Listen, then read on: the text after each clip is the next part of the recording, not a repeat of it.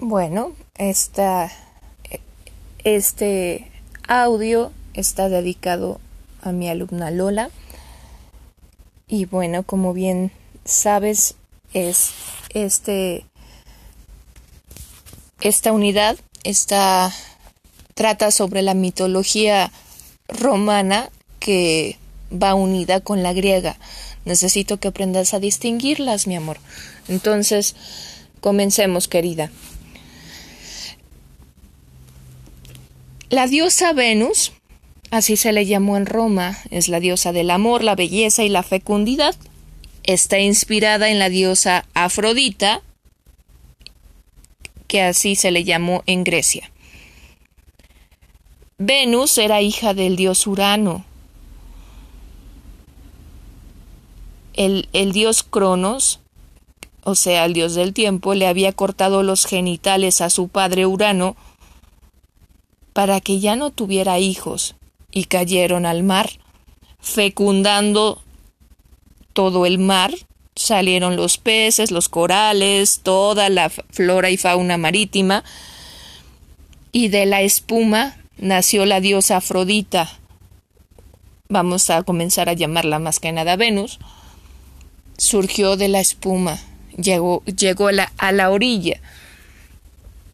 El lugar de su nacimiento se discute entre Chipre y la isla de Citera, donde su culto estaba muy arraigado.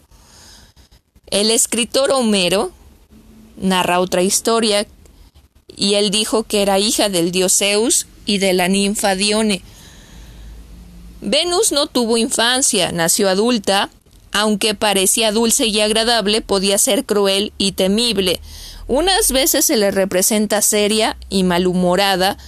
Su naturaleza por excelencia es vanidosa, terriblemente bella, haciendo que cualquiera sucumba a sus encantos.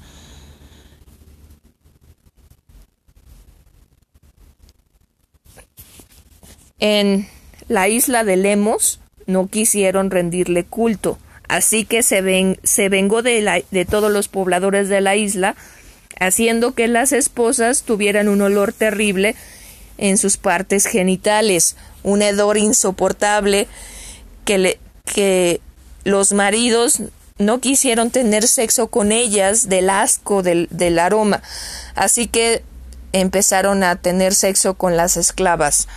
Las esposas heridas en su orgullo se vengaron asesinando a sus maridos, y toda la isla se volvió un lugar únicamente femenino, con un gobierno feminista, pero esta este tipo de sociedad terminó cuando llegaron a la isla los famosos argonautas. Venus, a pesar de ser hermosa, será casada con el dios Vulcano, o Hefesto para los griegos. Es el dios de los herreros y señor del fuego. Vulcano se la había pedido por esposa a su padre Júpiter, o sea, en griego es Zeus, y este como había recibido de su hijo Vulcano el famoso y terrible rayo, no pudo negársela y se la dio como esposa. Vulcano había construido en su casa un ajuar bellísimo para ella y un cinturón que al ponérselo la hacía aún más bella. Pero Venus nunca le fue fiel a su marido, su vida estará llena de desenfreno desmedido. Fue amante del dios de la guerra Marte, para los griegos Ares, Vulcano, que descubrió el engaño, creó una red para cacharlos infraganti, pero Marte, que se dio cuenta, tomó medidas, ordenando a su criado Alectrión que les avisara cuando llegara Vulcano. Pero Alectrión se quedó dormido, y, y, Vulcano casó a los amantes con la red, y los expuso a todos los demás dioses para dejarlos en vergüenza. Pero cuando los dioses vieron a Marte y a Venus desnudos en la red, sucedió lo contrario. Se, burlaron de, de Vulcano. Le llamaron cornudo. Se rieron de lo feo que era. Como castigo por dormirse, Marte convirtió a Electrión en un gallo para que cantara todos los días a la salida del sol y pagara con ello su falta. Otra de sus famosas infidelidades fue con Adonis, el amor de un joven bello que peleó con la diosa Perséfone.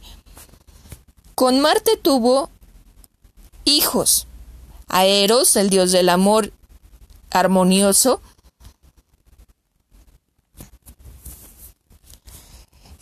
a, a este a Cupido y a otros hijos que ya iremos mencionando poco a poco.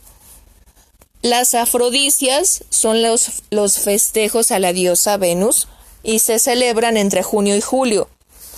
En la antigüedad eran fiestas en los templos de Venus y en ellas se ejercía la, la prostitución sagrada, especialmente en Corintio.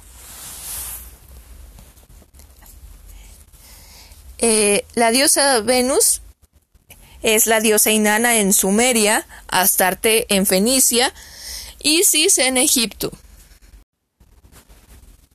El dios Júpiter o en Grecia Zeus. A pesar de estar casado con la diosa Hera, no dejaba de tener deseos sexuales por otros seres, en especial con, con las mortales humanas, y se disfrazaba de diferentes cosas para engañar a las jóvenes humanas y tener sus cuerpos. Bajó una vez como toro a las, a las costas de Tiro. Se paseó por la costa esperando que la princesa Europa, hija del rey Agenor, se fijara en su figura, porque ya tenía mucho tiempo que ardían deseos de poseerla. Era muy hermoso como toro, blanco y grande, y además con rostro apacible. Europa lo vio reluciente y se atrevió a darle de comer en su mano. Júpiter lamió esa mano con deseo de más placeres. La Virgen Europa se atrevió a subirse en el lomo del toro, ignorando sobre quién lo hacía.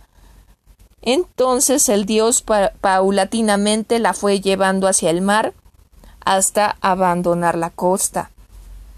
Europa se da cuenta tarde de que ha sido raptada. Y en una isla lejana este Júpiter recuperó su olímpica figura y tuvo relaciones sexuales con la princesa, a quien después terminaría casando con Asterión le dio tres a, Europa le, dio tres obsequios una jabalina que nunca falla. A donde la tire siempre da en el blanco. Lelape un perro que siempre atrapaba a su presa. Y Talos el autómata es como un robot gigante formado por Vulcano y que cuidaba la isla. Júpiter tuvo con Europa tres hijos, Sarpedón, Minos y Radamantis. Estos dos últimos se convertirían en jueces del inframundo y transformó al toro en una constelación, la del signo de Taurus.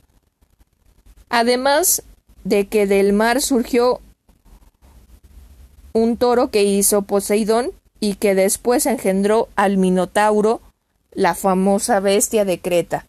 Poseidón lo creó con afán de conmemorar el acto tan ingenioso que hizo su hermano Júpiter al raptar a, Europa, convertido en aquel toro blanco.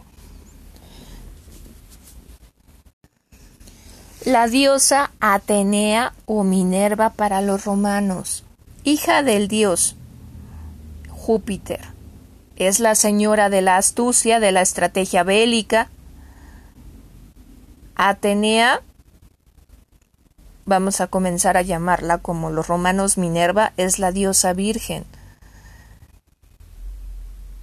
diosa del, de la civilización, de la paz y guerra, aunque la guerra para ella es el último recurso, siempre emplea la inteligencia en vez de la fuerza bruta, la mitología romana la conoce como Minerva por lo sabia que era.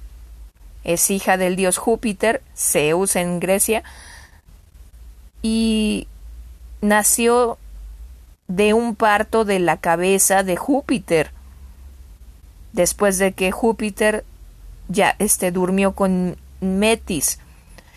Júpiter recordó la profecía del oráculo sobre que los hijos que, que, tuviera con Metis serían más poderosos que su propio padre. Así que mató a Metis, encerrándola en su propio vientre, pero ella ya había concebido a, a Minerva, dejándola en la cabeza de Júpiter. Fue su hijo Vulcano que se la sacó de la cabeza de un hachazo. Minerva no tuvo infancia, nació adulta y con la armadura incluida. Otros mitos dicen que era hija del titán de la sabiduría, Palos, a quien la diosa mataría por tratar de violarla, haciendo con su piel la famosa coraza que le daba invulnerabilidad, llamada la égida. Se le asocia también con la justicia y la salud. Está en muchos mitos, como en el de Tinesias, que por verla desnuda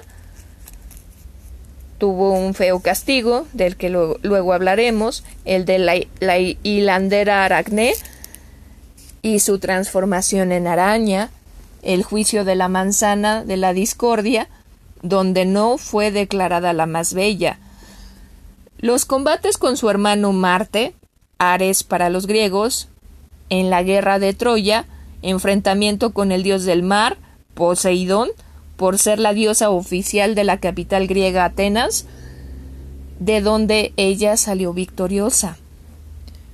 Las múltiples ayudas a Heracles para vencer a Medusa o a Hércules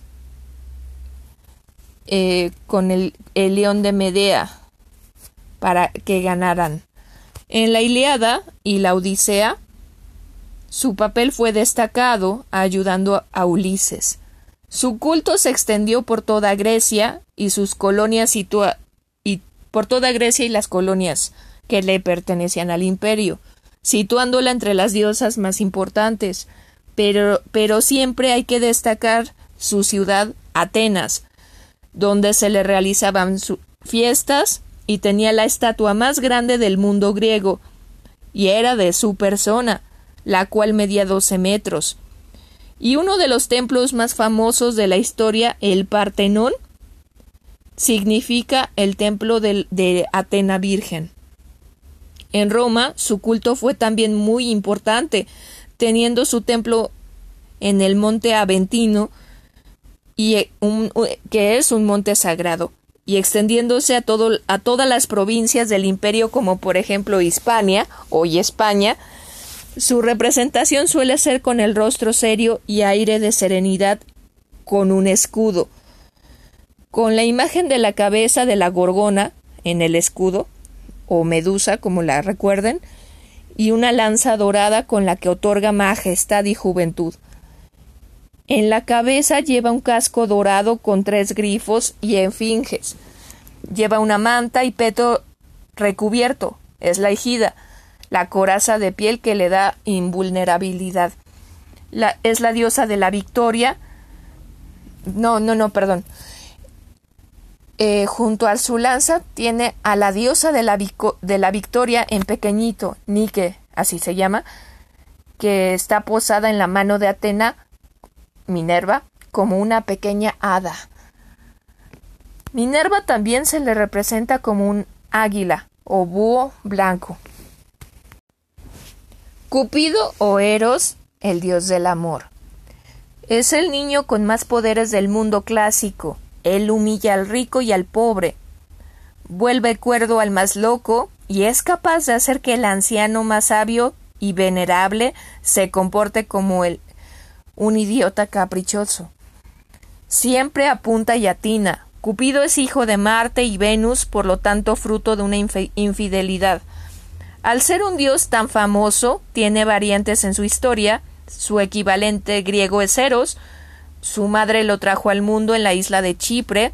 Ahí creció salvaje, entre fieras, escondido de Júpiter, su abuelo, o sea, Zeus, ya que éste, sabiendo el mal que le haría a los hombres, lo buscaba para darle muerte.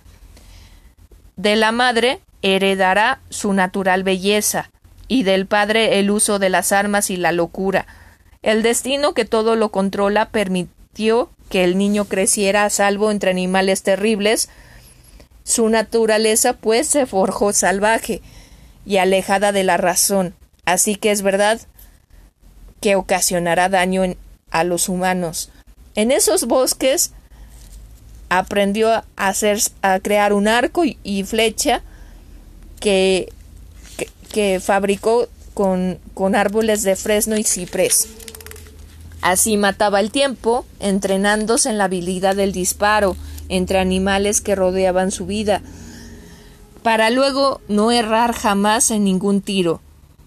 Pasaron los años y seguía viéndose como un niño, así que esto llevó a su madre a consultar a Temis, la diosa de la suerte, que en ese tiempo residía bueno, no es diosa de la suerte, perdón, es diosa de la justicia que en ese tiempo residía en el oráculo de Delfos. Temis profetizó que el amor no puede crecer sin pasión, sentencia que su madre Venus no pudo interpretar. Al poco tiempo nació otro de sus hijos con Marte, Anteros, dios del amor correspondido, y se crió con Cupido, creándose entre ellos una rivalidad de hermanos, Cupido ataca y hiere, dejando al amado desolado. Anteros se presenta y cura al herido, haciendo por tanto que el amor, el amor posible de otra forma. Pero cuando Anteros no llega, el sufrimiento es duro y profundo, y vuelve desgraciado al humano que puede llegar a matar o matarse. Cuando Cupido se volvió adulto, porque con la rivalidad de Anteros tuvo la pasión que necesitaba.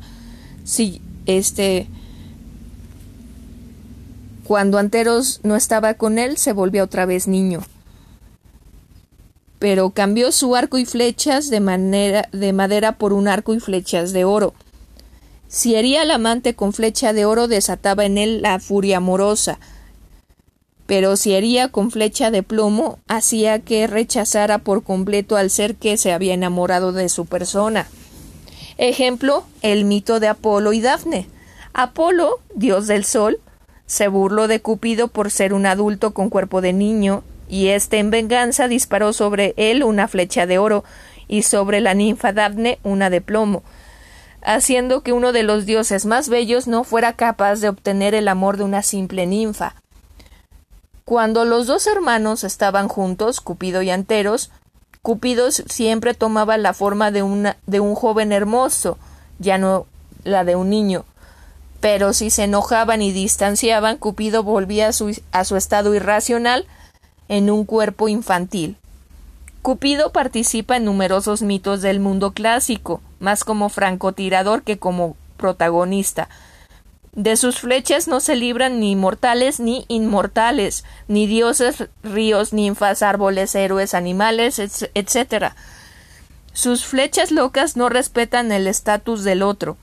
Se le suele representar como niño porque su comportamiento es irreflexivo, desnudo porque desnudo porque el amor es inmaterial, nada posee, con ojos vendados porque los enamorados nunca ven los defectos de lo que aman y van como a tientas por el mundo, con alas porque toda pasión es fugaz y pasajera si no se le alimenta, con antorcha porque inflama los corazones, con flechas porque representa la, la, rapidez con la que el amor puede herir a los amantes.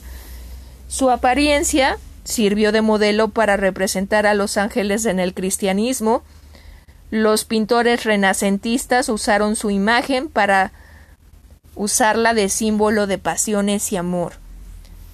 Sus representaciones están muy ligadas a su madre y suele aparecer en el cortejo de ésta, aunque Júpiter, su abuelo, que en Grecia se conoce como Zeus, lo perdonó y acogió entre los dioses, el mismo día de las bodas de Tetis y Teleo, su culto no se extendió por Grecia y Roma del todo, pero sí en la representación literaria y en el arte. Como Dios del amor sigue muy presente en, el Día de San Valentín, donde su iconografía de Dios grecolatino destaca por los corazones rojos y las flechas.